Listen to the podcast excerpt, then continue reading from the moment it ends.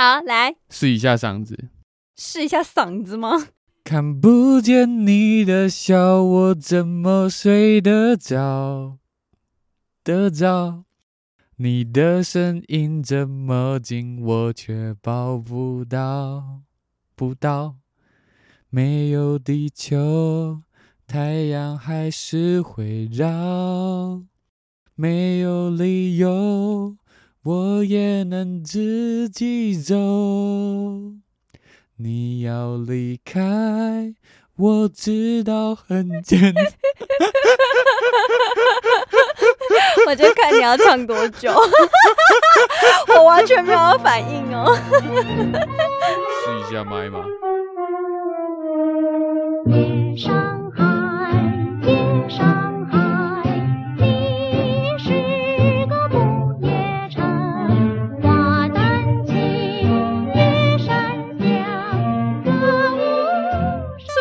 想听喜剧演员唱歌啊！看曾博文整天都在唱歌了。对啊。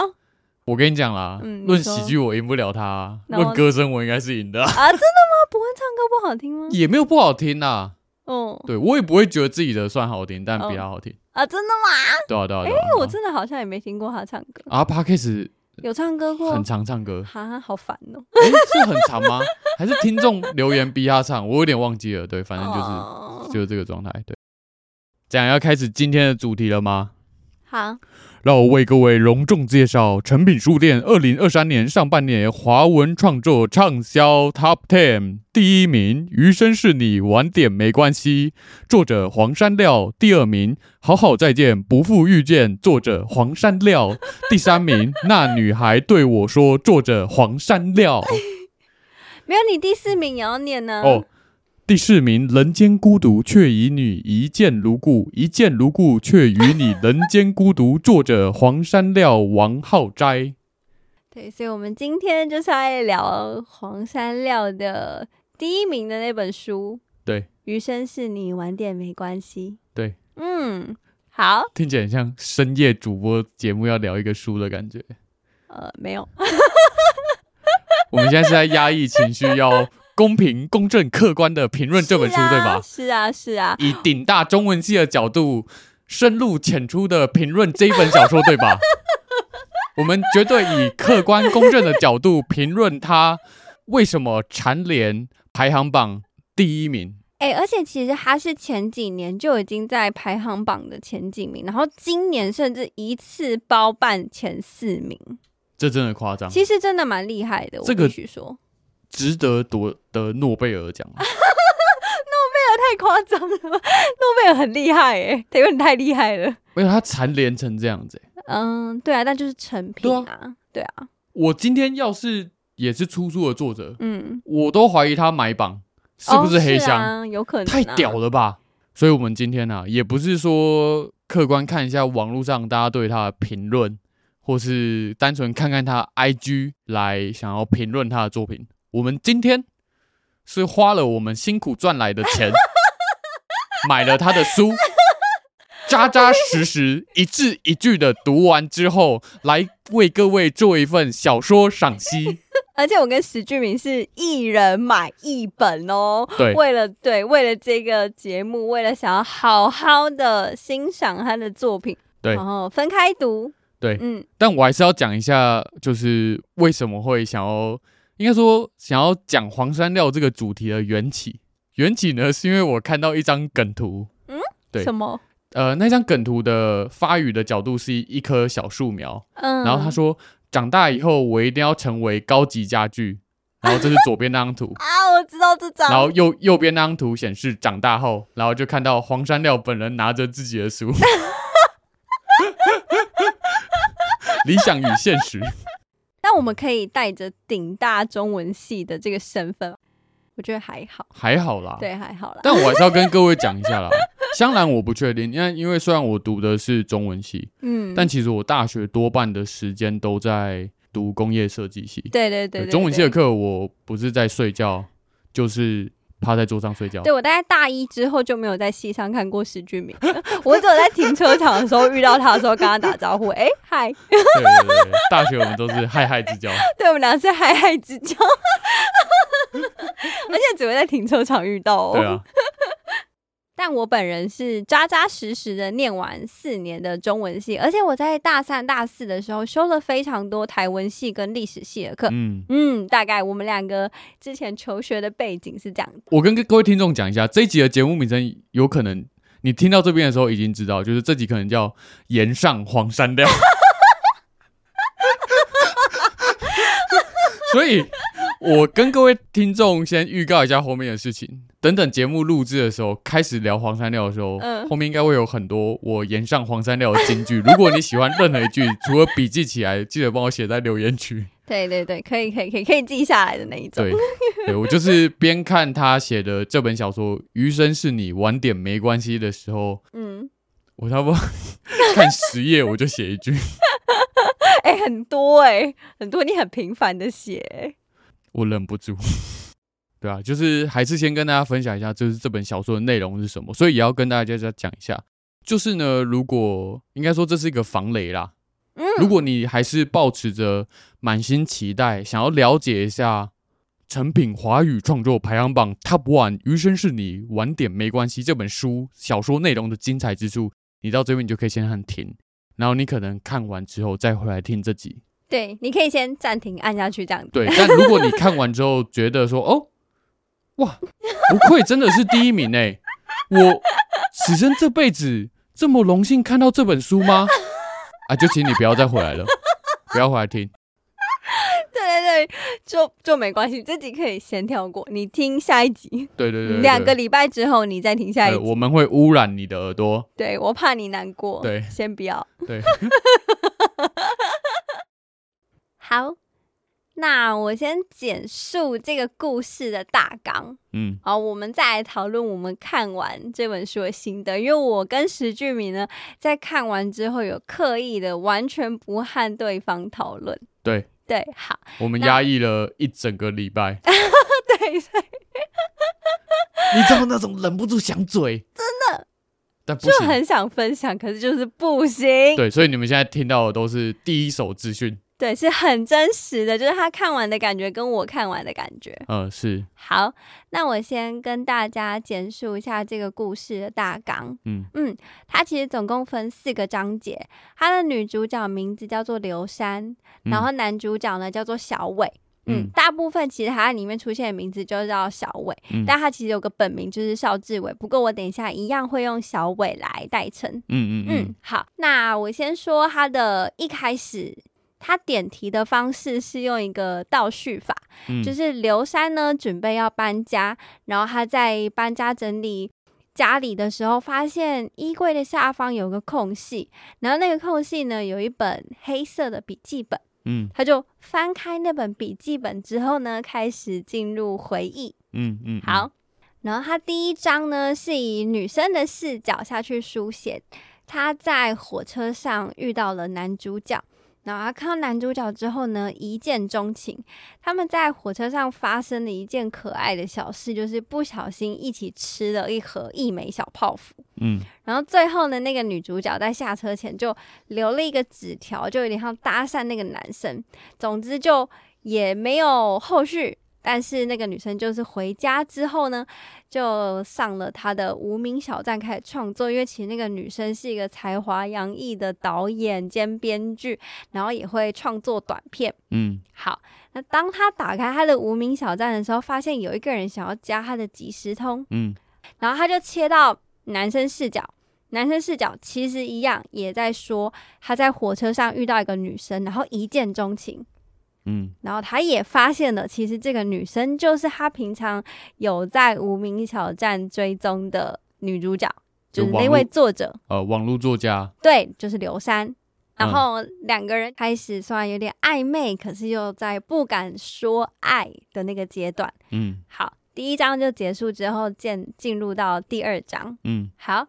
然后第二章的部分呢，就是他们两个人终于见面了。然后见面的第一次呢，约会是吃麻辣锅，对，这重点哦。嗯、然后后来呢，他们就当然开始呃更深入了解之后开始谈恋爱。但是小伟其实本来就有一个呃计划是想要出国，那的确他也照了原定的人生规划就出国。之后呢，开始描写很多都是刘山陪着小伟的父亲，可能他们两个在台湾两个人的互动啊等等的。同时，在这段期间内，虽然刘山陪着小伟的父亲，但也因为小伟他在国外非常的忙碌，所以开始跟刘山有点距离，可能讯息爱回不回啊，或者是有点时差啊等等的。总之，小伟在国外非常忙碌，但也就在这个时候呢，小伟的爸爸生病了，所以刘山搬进小伟家，就算是帮小伟照顾爸爸，陪伴他。但因为他爸爸失智，是不是？嗯、他算是失智没有错，对，就生病失智。那也因为这样子，所以小伟就逼不得已只好回台湾。那他其实算是放弃国外很好的发展或是很高的薪水，所以就有点屈就，没错。然后他就屈就回台湾之后呢，小伟就。当然，一开始过得不是很好，也找工作不顺利。但是，也就在这个第二章的时候，最后有提到说，小伟其实后来在工作上是有成就，所以两个人的关系又拉近。那拉近的时候呢，其实算小伟有挽回这段感情，因为之前就是两个人开始有点。隔阂了嘛？那现在有拉近这段感情，就是像是小伟有排藏头诗的书，想要告诉刘珊说，可不可以就是跟他在一起等等的。嗯、好，这是第二章节的故事。嗯，好。然后第三章节呢，一开头就写说，后来的我们当然走散了。哎，好，哎，先不要。好，我我还是先忍住，我还是先忍住，我先我先让。听众跟我们到同一个频率的标准上，是啊，是啊，你不觉得我刚刚讲的很中庸吗？有有有有，你甚至有为他加分的效果。我想要很平铺直叙的、完整的叙述他的故事。嗯嗯嗯，嗯。好，第三章开始就写说，哎、欸，他们后来又走散了。好。因为呢，小伟在工作上，因为我说他第二章最后有提到，其实他慢慢工作上有成就嘛，所以在这个情况下，当然又开始忙碌，又开始忙碌的情况下呢，就会渐渐疏离哦。刚刚也发生过，嗯、对。那因为在第三章也有讲到，其实小伟爸爸后来过世，那过世了之后。就是人面临生离死别，其实刘珊跟小伟是很难过的，所以当然他们开始思考说以后要怎么样一起生活。但当然他们有很多价值观的不相同，比如说书中有提到他们对于结不结婚、买不买房等等的，嗯嗯嗯，他们其实是意见很不相同，可是又觉得说啊，就是好像就只剩彼此了。那要讨论，甚至刘珊可能是比较主动积极的那一个人。对，你要记得，女主角可能是相对主动的人。嗯，但因为呃，在这段期间，两个人都还年轻嘛，男生也想要发展事业，女生也很忙工作。因为我就说，女生是一个才女，她会做很多事情，而且又刚好遇上前公司对她提告。嗯，等等的，就是它其实里面有掺杂很多刘珊跟前公司或是老板这些合约啊，或是创作上的纠纷。刘珊本来是一个导演，算在业界小有名气，但因为他可能比较年轻，所以他经常遇到可能合约或者是金钱。费用上面的问题，那这些问题其实小伟提供他很多的帮助，因为小伟他在这本书的设定就是，其实之所以会出国念书或者是出国工作，都是因为他是金融分析师、对对对对金融精算师的那种感觉吧？类似当金融分析师啊？对，对对对对类似这样子。好，我们再回来第三章，我继续讲完，就是某一次就是遇到了刘珊的生日。好，在刘珊生日的时候呢，他们两个吃了一个蛮关键的 店，就是麻辣锅。嗯，对，他们吃了麻辣锅当下，小伟跟刘珊提分手，那刘珊也答应了。然后小伟甚至有表示说，其实他已经忍耐很久了。嗯，对，那刘珊最后就搬离小伟家。嗯，这时候故事进入到第四章，第四章一开头呢，是以小伟的视角开始写。他觉得他和刘珊分手之后，去哪里都像是流浪飘荡，赚了很多钱，可是没有根。他又开始想起以前单纯的日子，所以两个人呢又相约在麻辣锅店。香兰，我提醒你一件事情。嗯，你说。你从第一章讲到第四章，嗯，越来越有戏谑的语气出现。我道歉，听众听得出来吧？我，我我客这是客观的客观的听感吧？是吗？是我有吗？是我以为我刚刚一直很平静，我以为我把那个语带嘲讽有关低一点。没有没有，越来越大声了。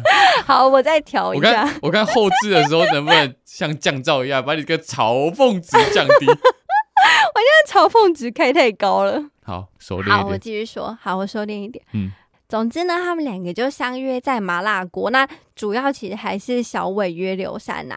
那在这个过程中呢，其实小伟是不断的试探刘珊是否有对象。对，那刘珊就是有点打趣的，就是不直接回答问题。但其实刘珊一直没变过，他一直非常喜欢小伟。嗯，那只有在最后，他们两个可能就是准备分头的时候，刘三就是说：“哦，他是单身这样子。嗯，对留下一个暗示，一个伏笔。”对，那因为他们当然之后还是有继续用通讯软体联络，好像就渐渐渐渐的恢复了感情，有因为有联络嘛，对不对？嗯，好，故事呢在第四章这边是结束的，最后进入最终章。最终章呢，就是小伟跟刘珊告白。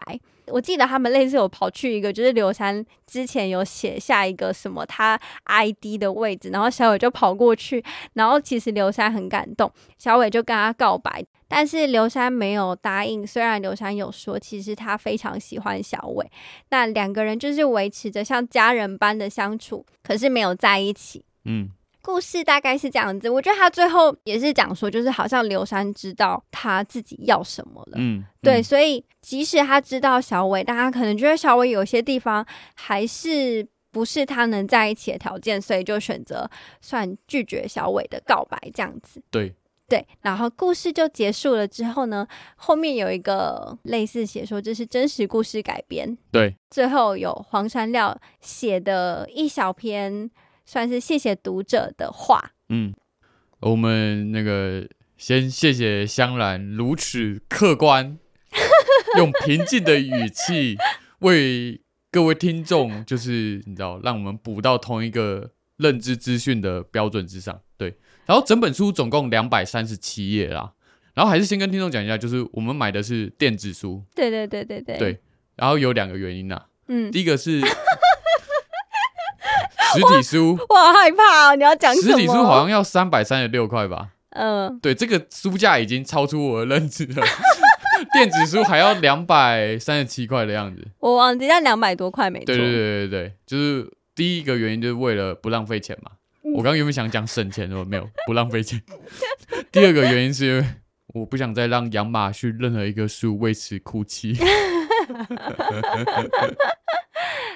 好。很好，很好，很好。好了，总之刚刚香兰讲完那四章加最终章了，然后两百三十七页书，我想用一句话一言以蔽之，这本书到底在干嘛？嗯，来，各位观众，石石俊明的书评，你知道就有一些那个书评家，他们会在那个算是前面序的地方写那种推荐序等等，对，也是差不多一两句话。对，我很期待。跟各位说一下，整本书的剧情啊，就是。一位潜力作家晕船鱼干女遇上拿职业军人老父亲积蓄出国留学的直男癌金融痴汉。啊！我没有办法反驳你。我跟各位讲一件事情，我后面看到他最终章的时候写真人真事改编，我当下一股火又重新燃起来了。真的，就坦白讲，你写的东西已经非常的平实了，就是平淡如实。嗯，你不要再跟我扯这是真人真事改编，我也知道，嗯、我也知道这件事情就像我们周遭会发生事的事情一样。反而如果还是捏造的，我还觉得很意外。对，对，就是如果今天这件事，这个整本小说它是用捏造的，我想说。老天有给你想象力这个细胞吗？对啊，他捏的有点平凡。对，就还是你少了哪一条染色体，会让你捏造出这个故事？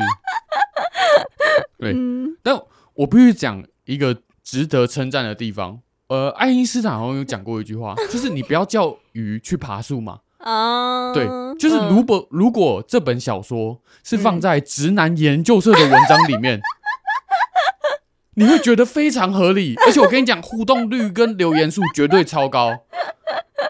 对，嗯，就是这个剧情跟这个文笔，嗯，就适合放在直男研究社里面，它不适合印刷在书上。嗯、然后我我跟你讲，就是刚刚呃香兰就是跟大家简述每一章的剧情嘛。对。对，其实坦白讲，剧情听起来也没什么毛病，就顶多拔辣了一点，嗯、就很很像台剧会出现的剧情。哎呀，但我跟你讲，他为人诟病的绝对不是剧情，绝对是他的文笔。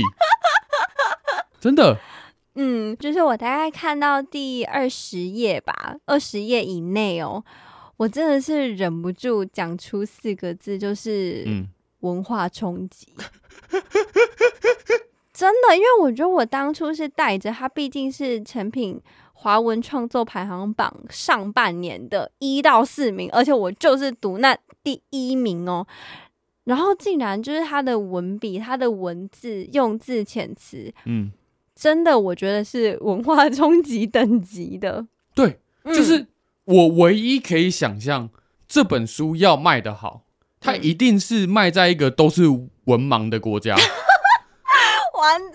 你知道我那时候看这本书，我马上想到瓜吉之前某一次在他的直播上面说，嗯、就是那个时候成品排行榜的前两名是韩国瑜的书跟黄山料的书，然后他就说一句：“台湾没救了。”我这真的没救哎、欸！我就想说，小朋友真的可以看这个书吗？对，真的，我真的曾经想过，嗯，就如果有一天石俊敏这个人，嗯，跑去从政，嗯，跑去参选立法委员，嗯，我进去立法院一定做一件事情，嗯，我会把黄山料列为禁书，而且是刑法哦，会立法就对，对，它会变成禁书哦。我跟你讲。保证跟白色恐怖那时候一样，不准看，因为看言论审查等等啊，不能看黄山，我不可以讲黄山料好。对，我跟各位讲，我们录这集的时候大概在七月二十二号，然后我是在一个礼拜前，就七月十六号开始读这本书。嗯，我还很明确记得，我记在我手机的备忘录里面，七月十六号，然后下午三点零三分。嗯，我那时候看这本书大概前五页，我写下了一句话。嗯，就是我不懂为什么读一本书会让我有想呕吐的生理反应。啊啊、就是我，我跟各位补充一下，我过往读小说的人，其实我从小是一个不太爱读书的人。我大概从国中开始才开始读小说，嗯、我国小都爱读《乌龙院》，国中开始读《九把刀》。哎，《乌龙院》是它是漫画，它是漫画，然后。九把刀开始读什么《哈棒传奇》啊，嗯、就是父母可能很讨厌的书，然后开始读到九把刀的一些爱情小说。嗯，对。那长大之后才会开始读一些可能外国翻译来的文物，但我还是真的必须讲，嗯、这本真的是我目前此生这辈子读到就是剧情跟文笔最差的一本小说。嗯，我有同感。是吧？你你也是目前排在最后一名吧？啊啊、因为好，我讲一下我大概的。读书历程就是我在国小的时候，我跟你一样，我很喜欢九把刀，嗯，因为我觉得它很魔幻。其实我那时候很被它吸引，对对，就是它很魔，就是所谓魔幻写实的手法，我很喜欢。等到我国中的时候，我非常喜欢读电影的翻译小说，就是国外翻译小说，然后通常都会拍成电影的那种，就像《暮光之城》。对，或者是什么墨水心、墨水写、墨水丝，就是他那一套，我就是会一把一整套全部读完，然后每一本可能都四五百页，超厚的那一种。嗯、就像《暮光之城》，我记得我也是四本全部读完的。嗯嗯，然后等到我高中的时候吧，我开始喜欢读可能张爱玲哦，就开始走比较 真的文学创作的范畴内会读到的作品。嗯，对，然后。哎，我记得张爱玲是不是《倾城之恋》有一段是放在宣读、嗯、高中的宣读里面？对对对对对，对啊、嗯，他不止《倾城之恋》。嗯，我还记得高中的时候有女生说我很像《倾城之恋》里面的范柳原，因为他还小。不是吗？风流倜傥，幽默。并没有，真的没有，他还小了，他还小。好，谢谢，这段我会剪掉。对，然后总之，我好像在看张爱玲的时候，同步就是可能国高中有有一些西方的经典文学，我也都一直很喜欢看。嗯嗯嗯，对。然后等到大学的时候，因为我觉得我算是真的可能对文学有点兴趣，所以我开始就真的去念中文系之后，我看很多日本作家，然后台湾作家跟中国作家就都看。嗯。我后来大概算毕业之后吧，我到现在出社会，我就。变成只读小说，嗯，对，这可以问史俊明。我几乎每一本书我买的书都是小说。哦，这这倒是，因为我觉得香兰真的是一位蛮爱看小说的人。然后，呃，也可以跟大家讲一下啦，就是因为等等我们会很多关于文学赏析评论的部分，可是我还是要讲一下我们的来历嘛。嗯，其实香兰是一位读非常多小说的人，然后我是一位。狗干爱读工具书的人，嗯，就是基本上什么排名前几名的，可能像什么《原子习惯》啊，然后到行销的书籍，嗯、光行销的书籍我应该就读了不下三十本。然后你知道吗？很，我书柜上有写的那种行销，读这本就够了。然后 这种书我大概读了二十几本。对对对，就这本就够了，每一个都说读这本就够，然后还有二十几本。对对对对对。对，就是我跟石俊明的书的路线是完全不一样的，对，同时存在在书架上，对，所以我们两个的评论可以蛮客观的啦。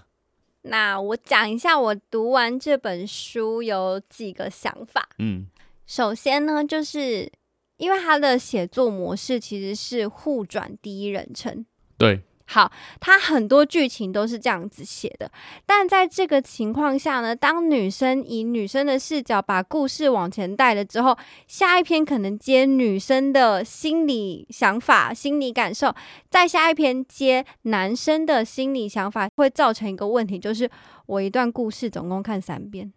对，因为我觉得你可以用这个互转第一视角的方式去写。可是，每当你写到女主角自己的内心跟男主角自己内心的时候，他会大量的回忆。可是，这个大量的回忆呢，就是会掺杂着刚刚很多一模一样的剧情，我会觉得读的很累。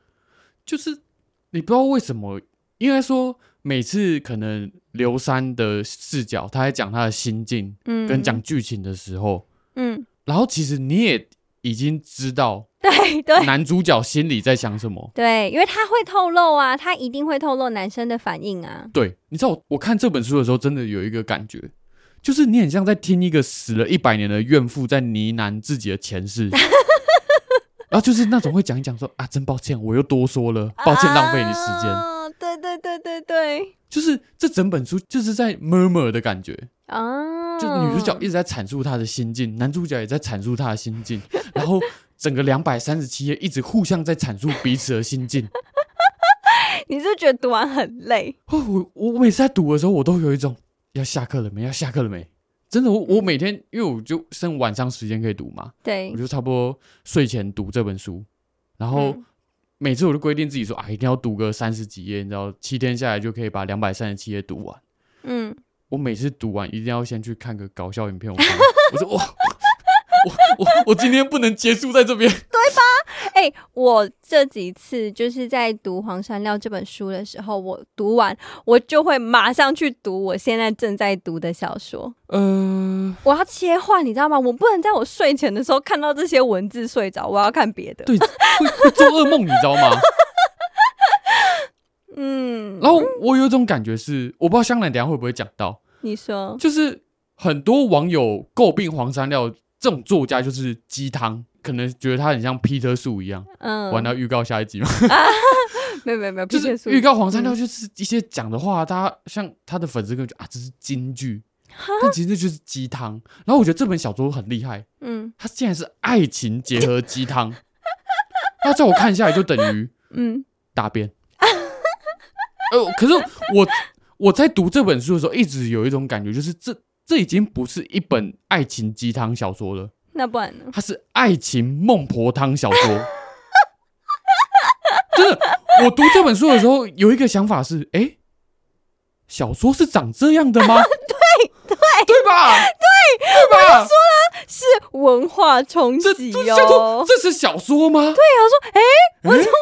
哎、欸，这超出我想象、我理解的范畴，完全把我以前读小说的的回忆的样子，对那个小说该有的样貌，嗯，全部洗掉了。对，而且打掉。爱情 孟婆汤小说摧毁，它是一个新的文学概念，你知道吗？对，这很厉害，不愧是当代文豪。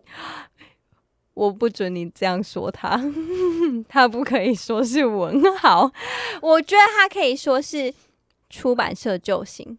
呃，可以这样讲，因为他真的销量很好，然后他也，哎对，我上次看到他手手刷三万，所以你就知道其实有多少人读他的书。你知道我们做这集有多危险吗？下架我们啊，告我们啊。嗯，好，我想要继续讲他的，我我觉得他就是的第二个问题，嗯。我刚刚讲的是他写作的手法，嗯，然后再讲是我觉得他的人物设定。好，我看来刘珊他的人设非常的矛盾。他在工作上是一个才华洋溢、突破性别年龄的一个非常有才华的导演，嗯，但除此之外，他所有想法都非常八股。嗯，他真的是八股到不行的，就是类似觉得三十岁要怎么样，三十岁要很很多的框架，甚至三十岁还单身。他说他做好要独自过完一生的准备，他所有做的事情，比如说他在房间整理，就是他的东西准备搬家的时候呢，他就都要扯到啊，房间没人单身。嗯，嗯这种、嗯、这种事情，或者是说他可能讲到他要不要结婚，或是要不要买房等等的想法，其实他都非常的守旧。我觉得他可能就是想要凸显刘珊这个人，他在感情上是很执着的这件事情。可是我觉得他太多了，嗯，嗯对。然后呢，小伟不用说。他就是一个任性的屁孩，只想成就自己，不管其他人。嗯嗯，嗯就这样子就据点，就这个角色完全不讨喜。是啊，我就很问号。而且因为他写作的方式是互转第一人称，非常常在上一段他们两个就是分手，下一段某一个人的心里又觉得说：“天哪，我爱他爱到不行。”对，我真的是会那个断层，想说：“哎，我怎么会接到这里？”就像你说的。孟婆汤，他真是孟婆汤等级的。我想说，哎、欸，我甚至在好几次翻到下一页的时候，马上再回去上一页看，说，哎、欸，我是不是有漏掉？哎、欸，并没有哦。嗯，所以他人物的衔接、心情的转换，其实都很不连贯，就是很多断点。我觉得这件事情非常让我出戏，呃，真的就是出戏。我跟各位讲一下。读这本书的时候，我完全没有入戏过。很多人说哦，这部电影可能呃拍的好，你会融入剧情，是因为这些角色可能让你有代入感。嗯，但你刚刚提到人物设定这件事情，嗯，我跟你讲，他根本就没有人物设定啊。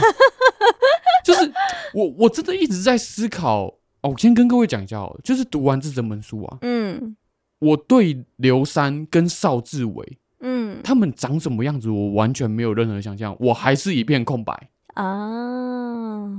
嗯。嗯，因为我觉得一本小说通常写得好，或是会得得奖，或是世界畅销的，嗯，呃、他就是可以把人物描绘的栩栩如生。是啊，不管是他的外表、他的个性、他的行为，嗯，但这本书完全没有，就人物已经平面到。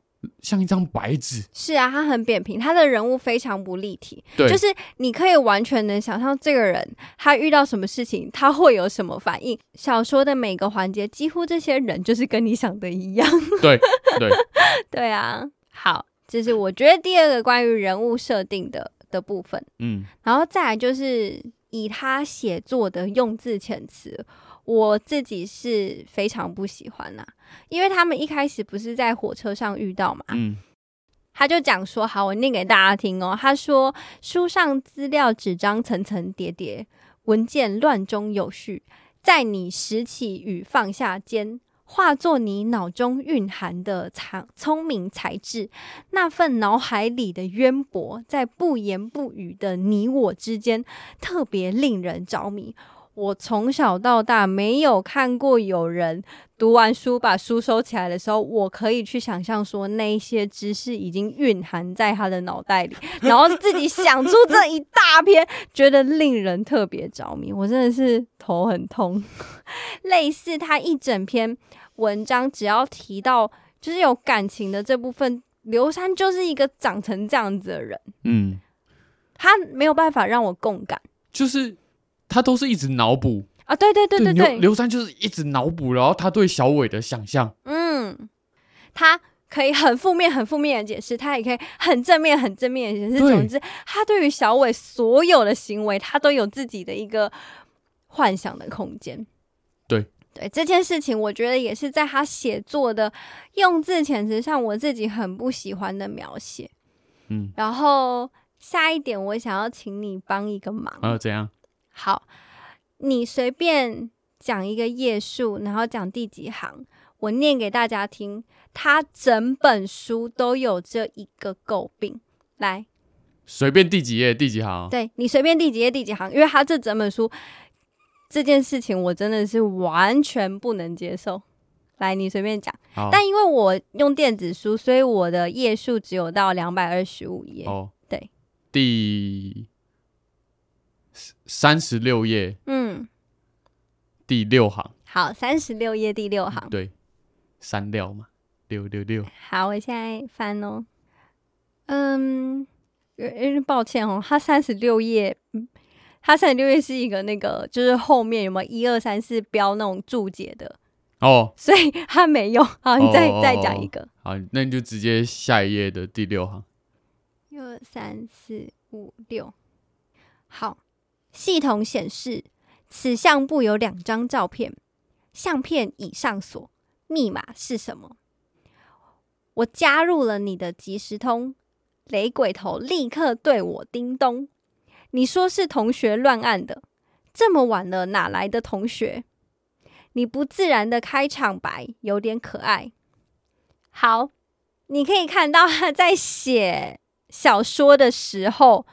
他很生硬的想要塞入韵脚，嗯，他在很多地方其实都这样子，他在很多地方都想要排比，都想要押韵，都想要可能譬喻或者什么类叠等等。我跟你讲，这这真的就是我读这本书最想吐的最主要原因之一，真的，真的，真的，真的，嗯、我心想说。干你娘还是 rapper 哦？哦，对对对，你每一行每一个字都要韵脚是怎么样？它非常多，因为我觉得刚刚我讲的那一段已经算是有点描述型的，它有更多更多，真的都是刻意的长度，然后刻意的排比。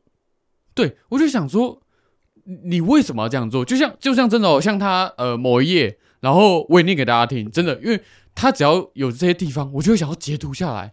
后来发现越截越多，我发现每一页几乎都有，都在给我押韵。嗯、就像差不多第一百一十二页，然后他有讲到说，哦，他跟呃刘三跟小伟好像两个在早上在那边刷牙，嗯，然后就是文章里面是这样写，就说你好高，摸不到，你便蹲下来，露出一脸灿笑，我轻轻将你嘴角的牙膏抹掉，哈哈哈，好烦哦。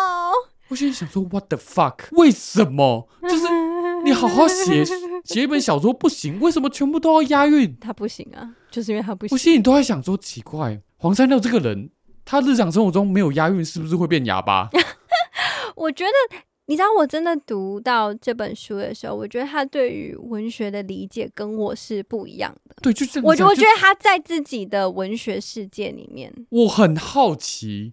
他这一辈子到底读了什么书，会养成这样子的文学素养，让他觉得这是他一本呕心沥血写出来的小说。我我在写这本书的时候，然后我跟大家讲一件事，我觉得也许有些人会觉得，我、哦、干这个每个每一行每一字句都要押韵，很屌。嗯，可是坦白讲，对于一个喜剧演员玩弄文字游戏的人来说，看押韵这种东西根本是乐色，你知道吗？就是就是随便接，你知道吗？这种押韵，我一天可以写四百公斤出来，你知道吗？就是你看他刚刚讲什么，我轻轻将你嘴角的牙膏抹掉。嗯，我我跟你讲，我绝对可以现在 freestyle，然后直接 freestyle 一小时，真的。你看什么？我轻轻将你嘴角的牙膏抹掉，你又偷偷靠近我的发梢，窗外的树叶青草微风微风的在吹哨。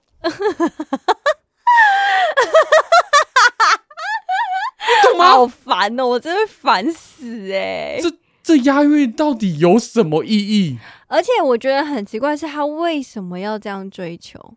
这读起来我并没有觉得特别舒服，特别不舒服。对啊，对啊，其实是这样子。我真的不太明白。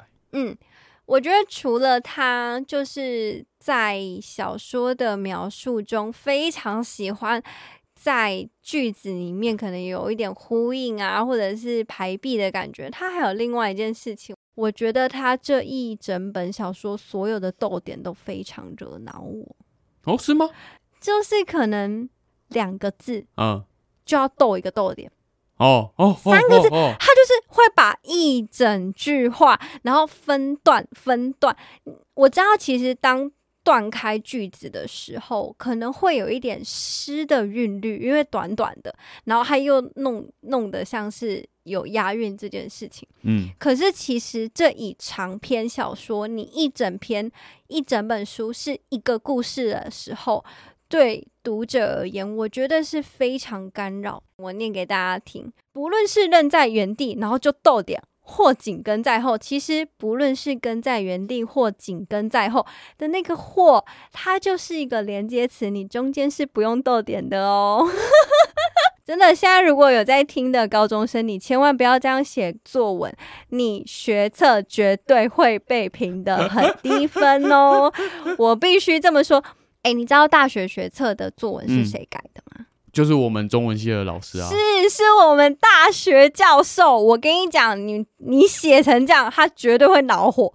千万不要照着黄山料写字的语调或是他的韵律，那不是一个文学作品会有的句子呈现方式。他用了很多逗点断开，可能想要表现出一个呃，我觉得你阅读上会有一个断点，你会有一个停止感。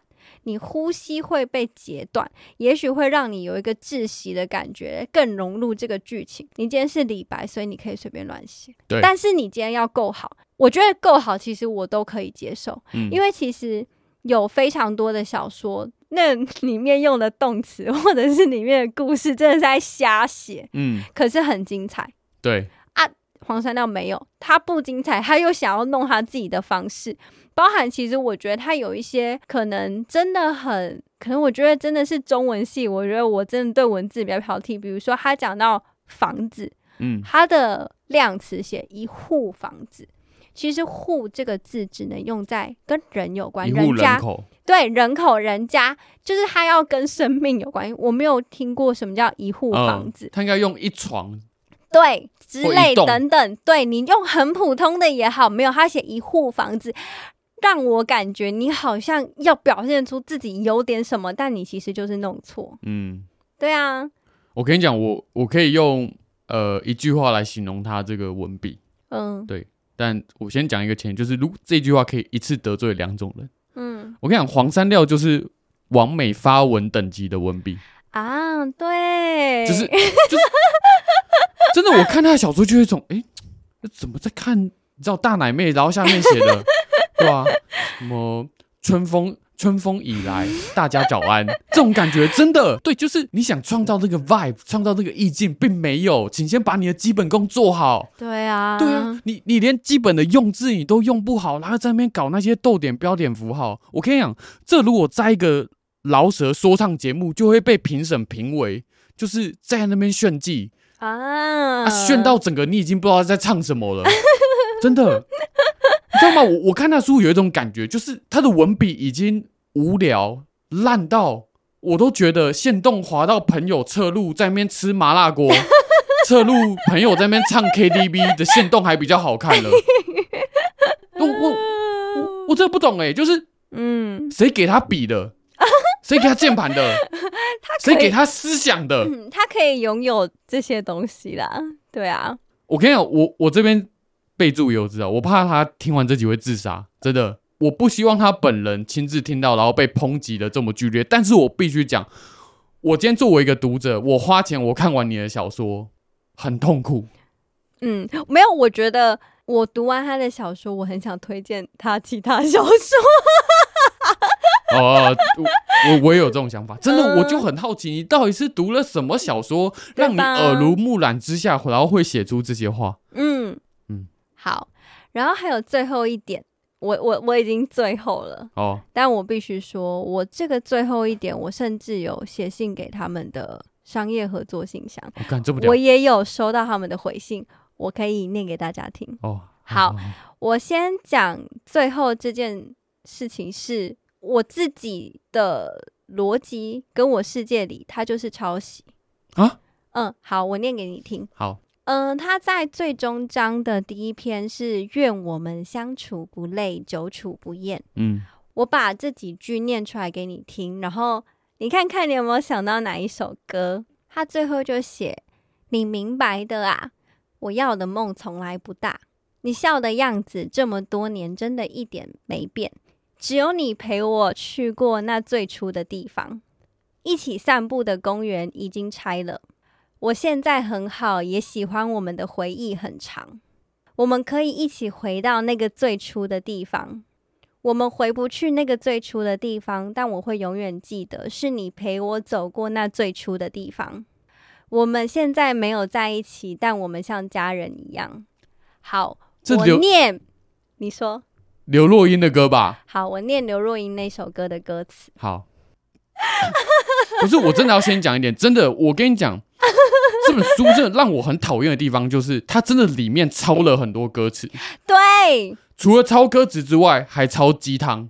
真的，他甚至有些地方还很，他当然很举例，直接说可能把周杰伦那些。对对对，他有一些是上引号、下引号，直接有引用表现出来，但非常多是没有的。我跟你讲，周杰伦才应该告他，不是真的，方文山才应该告他。他允许他的歌词被放到大便里面吗？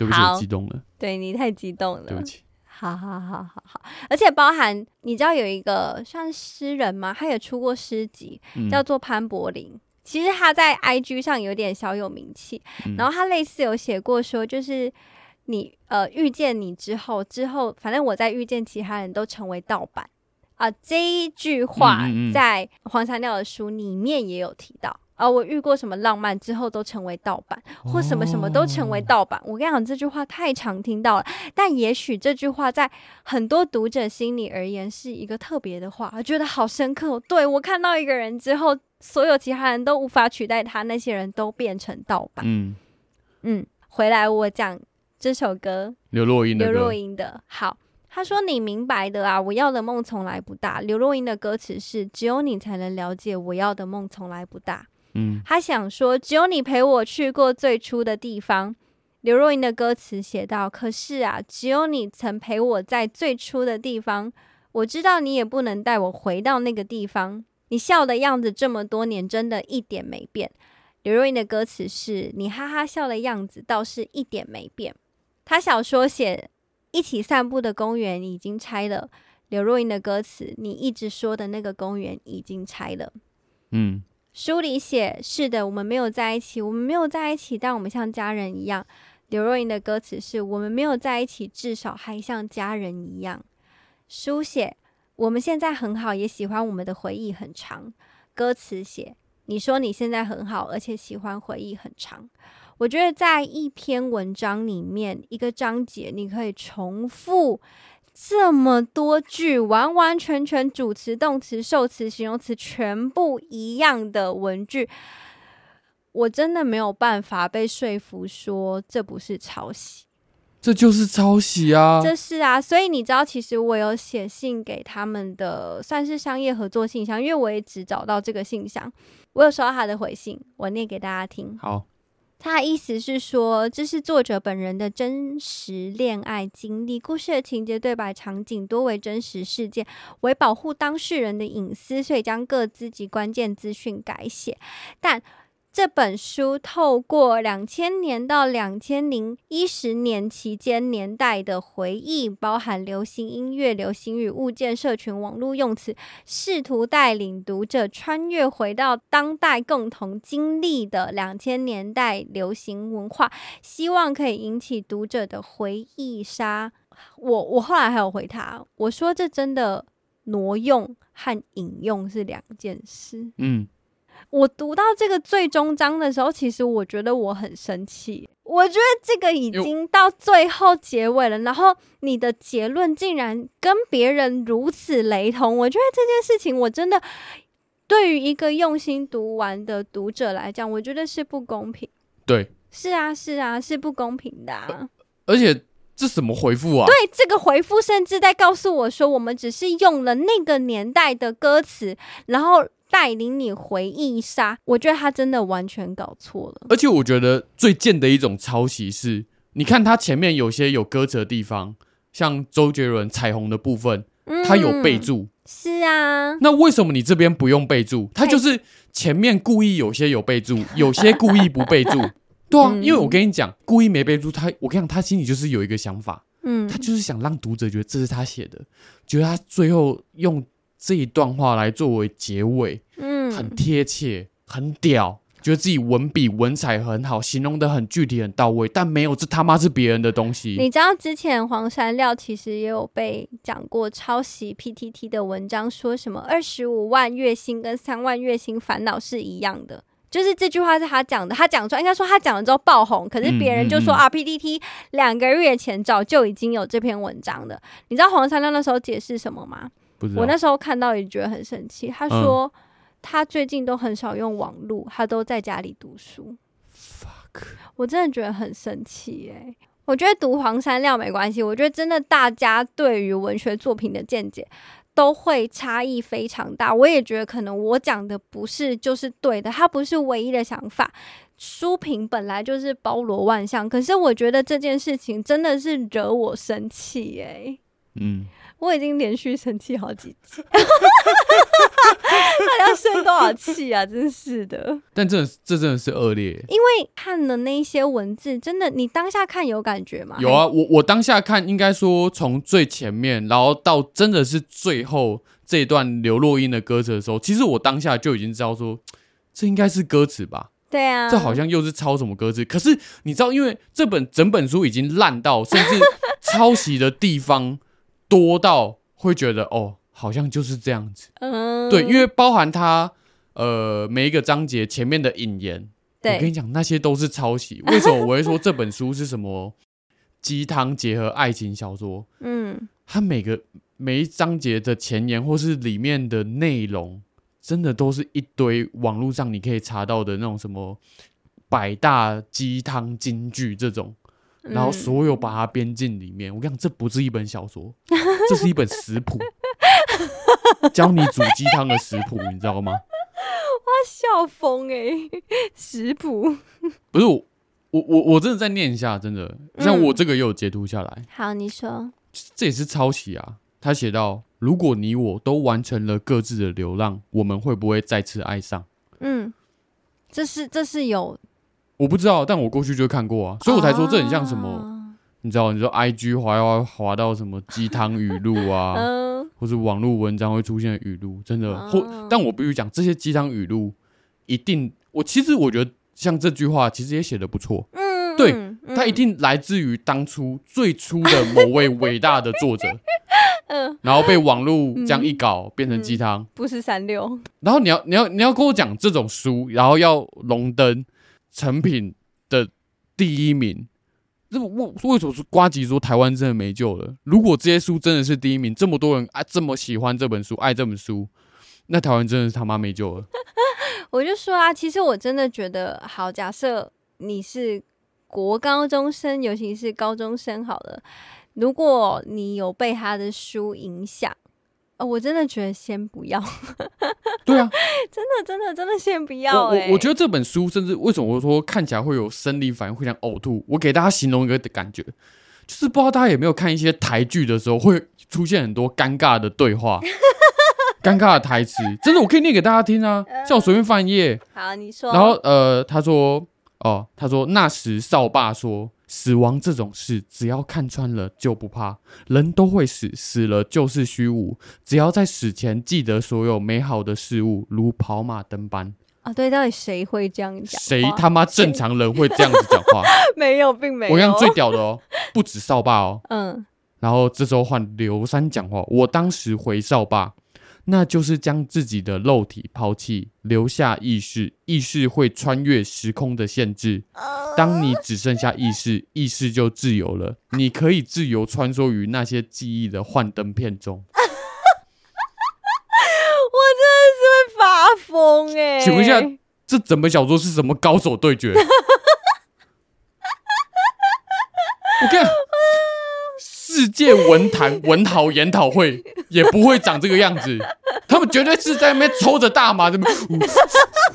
哦，对，真的。哦、你记得系上的老师其实都很爱喝酒吗？我跟他们，对，你知道他们那个聚会就是整个腔调那一种。我跟你讲，系上有有一有一个呃女老师啊。那个一进去办他办公室啊，这个整个书香气，整个是满溢出来的。嗯，然后一整个书柜，顶天立地的那种书柜。嗯，然后那个书柜呢，是很像电影中那种可移动式的，好像有玄关之类。移开之后会有什么？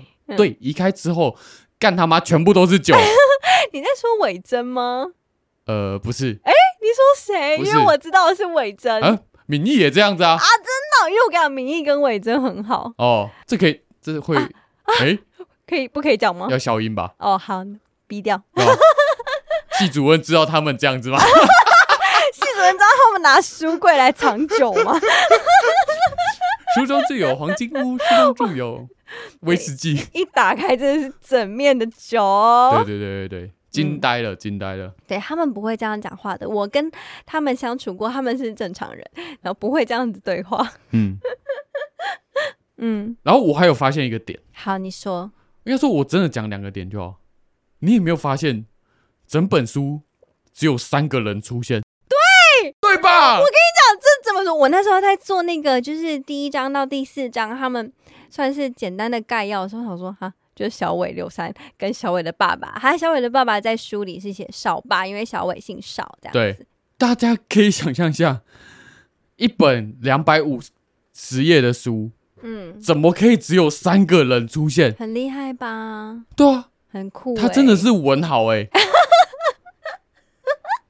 像有有有一句话是这样讲嘛，要认识一个人，从认识他身旁的五个朋友开始。哦，对，五个都不到。对，没办法认识他。因为你可以透过他身旁的朋友的行为、个性、举止、做的事情，去描绘出你的主角的样子。对，但他只有三个人。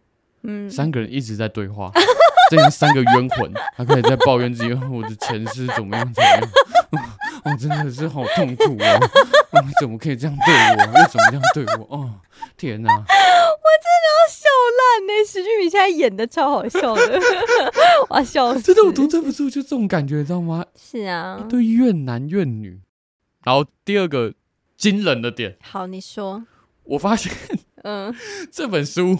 几乎没有用到任何的修辞法，像是譬喻跟拟人。啊、我我觉得一本小说通常要写得好，就是你看那些世界名著，或是有得什么诺贝尔文学奖，嗯，哇，那些譬喻真的是用的精彩，嗯，那个转化，不要说拟人啊，拟人拟物什么的，真的是用的多么的精辟。我觉得他那个精辟的程度是说。这些字句都是你看过，但你从来没有想过可以这样子连接起来之后描写一段话，或是描写一个场景，你会觉得非常贴切。对，嗯，形容的真好，不愧是认真在文学院读了四年的人。对啊，就是你明明就知道这两个东西的存在，可是你不知道他们他怎么会在他的作品里面把他们串在一起。嗯，没错。你现在怎么样？没有我，我真的，我早就内伤了，而且何止内伤？我跟你讲，读这本书就是我，我，我坦白讲，要聊这个主题，我后来很后悔，你知道吗？为什么？为什么我要找一本书来强奸自己的灵魂？其实是啊，因为我觉得我当初真的带着很大的嗯期待或是好奇去读这本书，因为因为我真的很少在。成品的排行榜上面看到一个作者，然后他可以独占鳌头，而且甚至不止一年，而且蝉联前四名。对，而且所以我对他是好奇的。对，但是我我跟你们讲，其实我们这集的目的是推书，对不对？啊，对，对，没错。不是我的意思是怎么样？我们这整个透过负面行销来推《余生是你，晚点没关系》这本书，哦、就是整个负面把它推到一个极致，让读让听众好奇说，哎。这本书真的有这么烂吗？不然我去买买看好了。我们出版社派来的。对对对对对对对，可以啊，我觉得可以啊，真的真的，我觉得有好奇或是你想阅读看看，你真的是可以去读，然后要记得千万不要这样写作文哦。对对对对对，会出事哦。对对，一个一个作文当初满积分啊，你满积分吗？我国我国文十五级。而且我作文是二十四点五分，满分二十七。哦，你二十四点五，二十四点五，接近满分的程度。哎、欸，你很厉害、欸，有资格去评论这位畅销排行榜的作家了吧？我跟大家说，因为就是满分二十七分，其实你拿超过二十分就非常高。你说你二十四点五，对不对？对啊。好，我二十三，我是输你一点啊，但是也是不差啊。哦、嗯，要要是我跟你讲。有什么选文选读选到什么国小、国中、高中的，我会崩溃。课文里面，我会客诉，我直接举家移民，台湾没救了，真的。这不可以被选进课文里的哦，真的，真的。嗯、要是真的被选进课文里，我也没钱、没技术移民到美国，立刻把自己遣返回中国。我投靠中国，共产党不可能选出这种书。我宁愿读文言文，是不是？对对，就是这样子。哦，我真的好累哦。好了，听到这边的听众啊，我觉得决定推荐你们一些好康的，好，对吧？我们今天这集的结尾就来推书，好，对，我们就各自推一本。嗯嗯、呃，你先好了，我先吗？好。嗯、呃，因为那时候我跟石俊明讨论讲完黄山料之后要推一本书，然后犹豫非常非常久。嗯、我其实这几年一直很喜欢一位作家，嗯，叫做吴明义。哦，嗯，你应该知道我一直在读他的书吧？哦，我我跟你讲，我跟你讲，香兰讲吴明义讲到我都怀疑，哎，他是不是我的老王啊？是不是跟他劈腿了？然后我浑然不知，就是其实吴明义的几乎每一本小说我都有看，也没有几乎，应该就是全部。每一本，对，他每一本小说我都有买。但当然我知道吴明义其实算是褒贬参半的一位作家。嗯，我其实犹豫非常久，但我今天要推的不是他的书。啊，敲门机！所以你就知道为什么我会推这本书，就知道我虽然非常喜欢吴明义，但是我在这几年读了这本小说之后，觉得他是我真的可能最喜欢的。你是不是接触我一个喜剧演员太久？然后这个先捧再杀的套路是怎么回事？没有，这个铺陈也铺的。太令人意料不到了吧？因为我真的很喜欢吴明义的作品，可是我真的非常喜欢这本书。嗯，那我如果要推书，好，那我要推这本书。好，请说，我才对得起自己。好，好，这本书叫做《成为真正的人》。哦，然后它的作者呢是甘耀明。嗯，对。好，我大概描述一下这本书的架构，就是它其实是以台湾的一个算是真实的历史事件，叫做三叉山事件，算是整篇的基础。嗯、那三叉山事件其实是发生在台湾的空难加山难，嗯，哎、欸，你可以这样讲。然后它的时空背景算是日治末期的台湾，嗯，你记得日治末期的台湾就是皇民化运动嘛，因为那个时候发生。第二次世界大战，你看这个人完全回答不出来，哦，可以吗？你你想有有，有跟上吗？哦，嗯，那反正就是因为在皇民化运动的时候，其实就是全世界是第二次世界大战，然后所以日本人要培养台湾人的爱国之心嘛，哦哦哦哦，对吗？想有有点想到吗？有有有，有国中历史那个社会课本开始回忆起来，有有有。好，那这本书呢，其实有讲到日本人然后日本人对原住民，还有美军美军的空袭，嗯，对，它大概是有这些情节凑凑起来的。那我会非常喜欢这本书，是因为第一，我觉得它故事情节其实脉络是简单的，嗯，我觉得真的好的小说不一定要写一个超级复杂的故事内容，它其实情节是简单的，大概就是。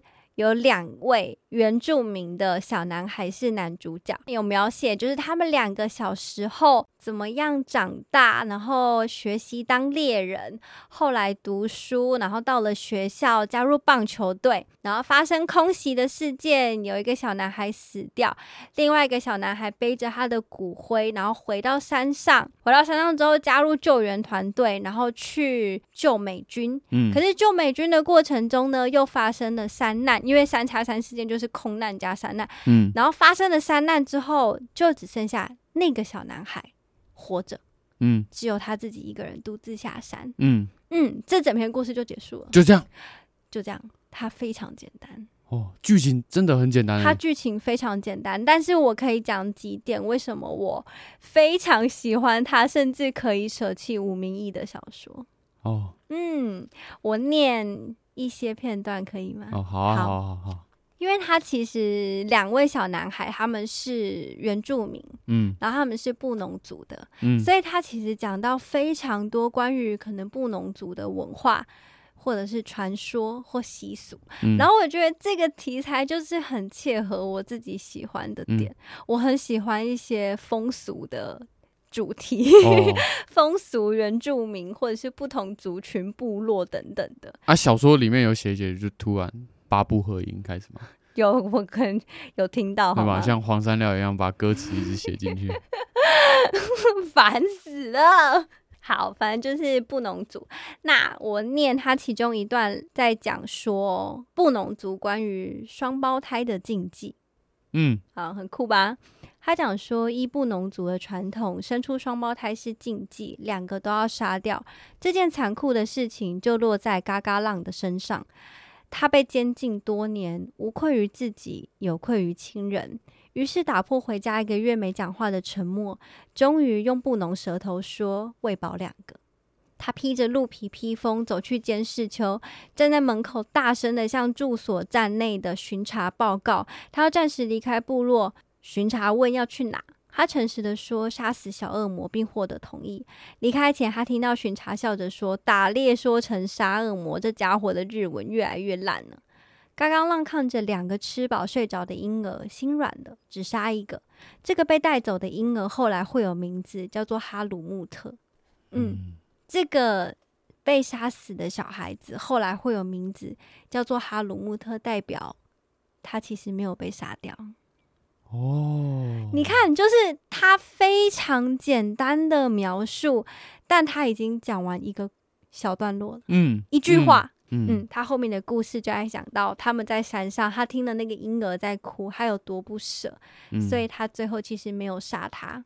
后来他开始教这对双胞胎当猎人。哦，嗯，他开始带他们上山打猎，成为猎人。嗯。不过，就是很不幸的，双胞胎的其中一个小男孩后来因为生了白血病过世。嗯，然后另外那个就是哈鲁穆特，我刚刚说那个小孩，嗯，他会在学校认识另外一个小男生叫海努南，他们两个就是这个故事的主角。哦，嗯，然后我觉得很精彩的也是，他后来在学校认识了海努南之后，呃，开始。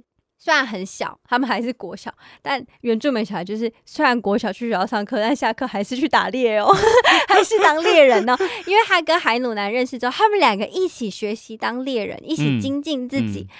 嗯，嗯，我觉得那种很单纯玩在一起的描写，他写的非常好。嗯，对，我觉得透过他的文字，我我真的可以看到他描写的场景，我可以触碰到。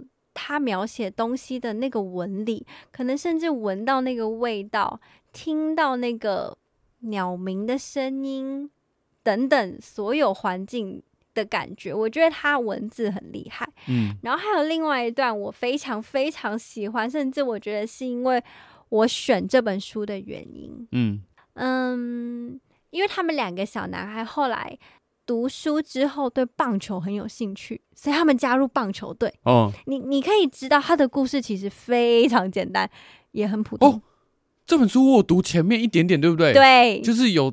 投球，对，英吹雪之球，对，我跟你讲，这本书屌了，对不对？这本书屌了，因为我跟你讲，我每次都把书就是随便丢在床上，因为我习惯睡前看书。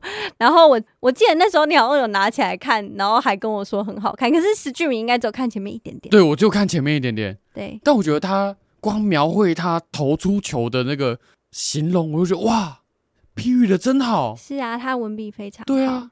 怎么可以叫樱吹雪之球呢？很酷吧？对啊，就像樱花飘落的那种感觉一样。我说，哇操！嗯，好，我讲一下他们某一次去打球发生的事情。嗯，前面的前情提要就是海努南跟哈鲁穆特这个球队，他们其实很强，已经晋级到最后一场球赛了。嗯，但是对手也很强，所以他们就一直缠斗，一直缠斗。但时间一久，他们发现，哎。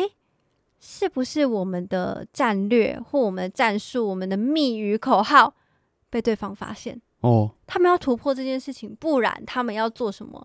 下一个决定、下一个球的策略，全部会被对方发现。嗯，好，那时候就发生一件事情，我念一下教练说的话。嗯，总之呢，教练就是叫海努南说：“你看一下对手的阵营里有你们布农的人吗？”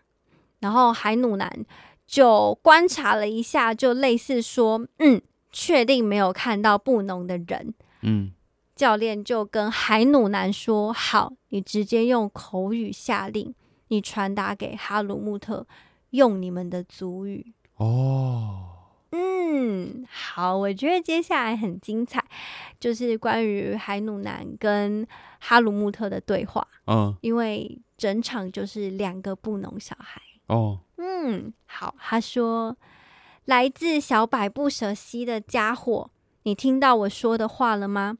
你听到就抓抓你的脖子。”有人用布农话喊：“哈鲁木特在日语跟台语的加油声中听到布农语，循声就找到海努南。他抓抓脖子，按着指示做，不要把目光聚焦在海努南的方向，但是听对方口令。”很快的，哈鲁穆特意识到海努南的口令与火男教练的手语决然不同，他没有犹豫就相信前者了。嗯，这是战略。好，你想象一下，本垒上头是放了盐渍樱花的红豆馅面包，要是你达阵，我请你吃个够。听到就离垒包一步。哈鲁穆特屏气凝神，多离开二垒一些了。海努南说。你是神的孩子，神会喜欢你的努力。听到就轻轻咬下唇。哈鲁穆特咬下唇，等待下个口令。海努南说：“静心，然后你会得到云豹的速度与黑熊的智慧。”好，我继续哦。嗯嗯嗯。手背缩小，应付可能的短打。投手投出球了，打击者果然把棒子横举，碰出内野滚地球。早在触碰完成前，在三垒旁担任跑垒指挥员的海努南已经大喊快跑。他先用猎人之眼看出棒球路径会触及到的棒球落点。就像能在五十公尺外看到疾飞的绿袖眼，倏忽停在真南的第八根树枝。投手冲去捡球，击穿一垒，把打击手封杀。但万万没想到，哈鲁穆特已踩离三垒往本垒冲。他们设想哈鲁穆特会停在三垒或滑过垒，犹豫几步。但是他现在几步之差就要到本垒。他速度之快，获得云豹力量，穿着。红条白长袜的小腿饱满，钉鞋踩紧地球，两臂拉开风，这冲破大家的视野，要目睹到奇迹了。一垒手将球快传捕手，哈鲁木特与棒球同时扑向本垒，涌起尘土。风之右三郎来了，他顽皮的旋转了，才把尘土吹走，留下三角足印，有好多枚呢。留在哈鲁木特与捕手碰撞在本垒上，过了一秒，尘埃落定，裁判的双手从胸前往两侧大力拉开，大喊 “safe”。花岗山掀锅了，呼喊声爆炸。对吧？我觉得他光一个棒球场景描写的就非常好。他有把那个比赛的刺激感写出来。对呀、啊，他有啊，就是他场景描绘的功力真的很强，很屌啊。对啊，就是动作是动作的，对吧？是啊，场景是场景。尤其是我看到他说他在台语跟日语之间听到布农话，嗯嗯嗯，嗯，我觉得很感人。嗯嗯，我非常喜欢这一段。就是我觉得有时候一个小说，你要说哦，有些小说很浅，有些小说很深，或是有什么文化意义。有时候很喜欢的一个点是，我很应该说我很讨厌一种。直述的方法是说，他可能像刚刚说哦，从日语、台语间听到布农族的族语。对，我觉得这一层文化意义就出来了。嗯，你不用去解释它，你也不用去解读它。嗯，对，你就已经懂背后他要讲的那个意思。嗯，而不是直接去讲说哦，那时候汉人就怎么样。嗯日本人就怎么样、嗯、啊？我们今天身为布农族这个弱势，嗯、不要 不要，千万不要这样做。嗯，对，又会成为不知道火神的眼泪之类的。不要再抨击别的节目了，就差不多这样就好了。对，对应该说解释剧情。在小说或是电影里面，就是一个很让人感受到烦闷的东西。是啊，是啊，就像他前面讲说，这个小孩子后来有了名字，你可以知道这个小孩其实并没有被杀掉。对，对，嗯，就是这样子，所以我很喜欢。就是我觉得小说是留有想象空间，嗯，然后留有余韵的。是啊，真的，有时候有时候我会问自己，为什么人要读小说？因为你的日常生活中，有时候就是你知道，工作生活，有时候就是平淡。嗯，但你今天去读小说，就是为了要有那个想象空间出来。嗯，对啊。就像我为什么只读小说，是因为我觉得小说对我而言就像是在读故事，我在看故事。哎，嗯，它其实是很轻松的事情。嗯，其实读书，或者是说你下班之后再阅读，并没有那么困难。对，它其实很轻松。对，嗯。我刚听你这样念完一整段故事，我有一个感觉。你说，就以后 观听众会不会在下面留言说那个？以后录音可不可以只有香兰就好？对，不要叫什么吉米与香兰，叫做香兰说故事。就是我非常喜欢的书，我可能才这么可以感同身受的表达。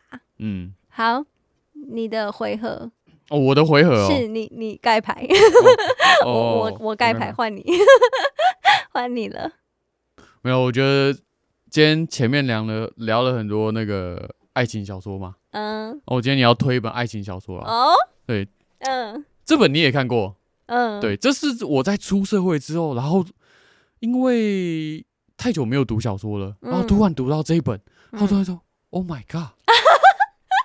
原来外国翻译来的小说这么的好看哦。对，我觉得他翻译的很好。对，对，对，对，对，真的给这个翻译一个掌声。我先念一下，先不念作者名字，先念翻译的名字。翻译叫做谢梦蓉。台大外文系毕业的，好，跟大家介绍一下，这呃这本书叫《上流法则》，对，然后作者英文名叫 Amor Towers，应该是、嗯、我当初看到这本书的时候是，好像可能在逛博客来的时候，然后他就说什么，呃，翻译成十五国语言，然后是什么奥巴马、比尔盖茨都推荐的书，大家也知道，你看我是一个很爱看工具书的人，什么原子习惯或是广告行销相关的，嗯，然后就听到哇这。有名人推荐，而且是这么顶级的名人推荐，嗯，我那我一定要来看看，哎、欸，这本书到底长什么样子？嗯、对，嗯，然后整本看完之后，我觉得这个作者，因为我读过他其他本著作，嗯、像什么《莫斯科绅士》之类的，嗯、我觉得他的书就是你越读到后面会越有韵味，然后最后可能结局的翻转会让你把前面所有的蛛丝马迹，就像串珠串项链那样，一颗一颗串起来，说，哇靠！原来当初描绘的剧情是这么一回事，嗯，对，然后呃，我也不要说太说太多他书的内容，嗯，但我光念他书封后面所写，就是一般你可能买书都看得到的，像他就写第一段就写了一句：所谓遗憾，就是在你拥有一切之后，心底还是会偷偷念着的那个名字，嗯，对，就是我觉得啊，这句话也没有押韵啊，也没有用任何的修辞，但就可能写到你的心坎里，嗯，或是写到这整本书关于呃男主角女主角之间所写的。他们自己的心境，其实就是他的故事哎、欸。对啊，对，他的故事就是这样子。而且为什么我会推这本书？嗯，因为这本书跟黄四六那本《余生是你》晚点没关系一样，是从倒叙法开始啊。他一样是从女主角已经可能哦功成名就，嗯、懂得自己的生活之后开始的，嗯、但那描写的场景功力完全不一样。真的，甚至我我念书中的一段就好，但是我当初读到这句的时候，然后就说哇，这个人真的是有文采的。很短的一句话。好，他那时候是写到，他就写司机换挡开动车子，百老汇开始从车窗外划过，好像从圣诞树上扯下灯串一样。嗯，嘿，我瞬间那种。呃，坐在车子后座，然后可能经过台北的街头，晚上那种灯，对树那个树上的灯，那种那个火树银花，然后慢慢的往后退的那种感觉，全部都出来了。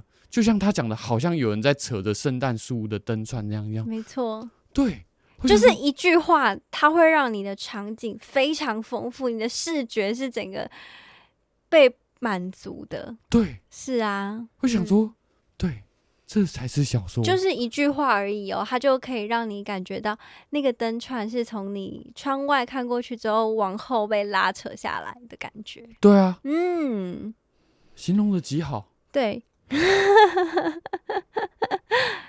应该说，有时候读一本小说，除了剧情好之外，就是它的文采是你可以一直有这些想象空间的。嗯，嗯嗯，就是我觉得。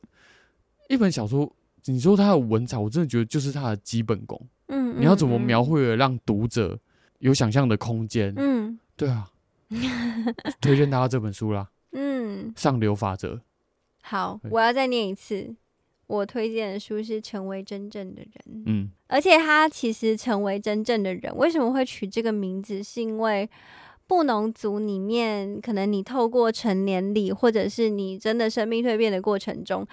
呃，就会有一句话叫做“成为布农人”或“成为人”，嗯，变成人形。你经过成年礼之后，你的你你才会变成人的形状，嗯嗯，所以就是成为真正的人。嗯、哦，我真的好喜欢这本书。欸、我发现我推的这本跟你有一点连结，为什么？这本书是发生在二战之前哦，对，就是发生在二战当中，就他们都有一点历史的韵味。是，我觉得这件对这些元素被加到小说里面是很吸引人的。对，就是我觉得会让，即使是一本爱情小说好了，嗯、就是会让他们之间的爱情多了一点厚度。这句话好深，这句话有点讲的太好了。哦、对啊，就是会会变得比较丰富啊，是丰富的。对啊，嗯，就我真的有深度的。单纯写一些当代男女情爱，嗯，就是很很薄。我觉得应该说，当代男女情爱要透过一些手法让它变得深刻。哦，嗯嗯嗯，可能它没有那么容易直接的表现出来，因为我觉得可能越长大越知道，感情这种事情就是会有很多的可能。对，所以你要很直。从这个点下去钻研，很难让人家感到深刻。就是可能我会觉得这些都是会发生的事情。嗯，嗯对啊，对啊。我觉得不要只是描写一些小情小爱。啊，对啦，对可以这么说。但我最讨厌的一点是，你明明描写的是小情小爱，你的功力也只有小情小爱，嗯，你偏偏要把它写得像倾城之恋。崩溃，对，真的先不要。嗯、好了，那个推荐大家去读这两本书啦。嗯嗯，我觉得大家还是不是说大家要有什么独立思考，还是要批判的标准，真的是可以去透过读别的书去了解到，真的书之间真的是有价值高低之分，而不是只用商业的角度去衡量它。像我读的这本《上流法则》，坦白讲，它在商业上也获得巨大的成功。当初出版社是用天价，好像是，哎，我忘记了，我看一下哦，用百万美金去抢这本书的。对啊，它也是有获，同样是获得都有商业价值的书，可是读完之后高下立判。嗯，当然你还是可以很喜欢黄山料，那你就如果还听到这里的话，我真的是 谢谢你。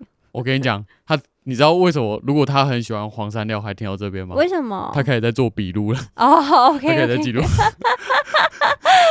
不能批评哦啊。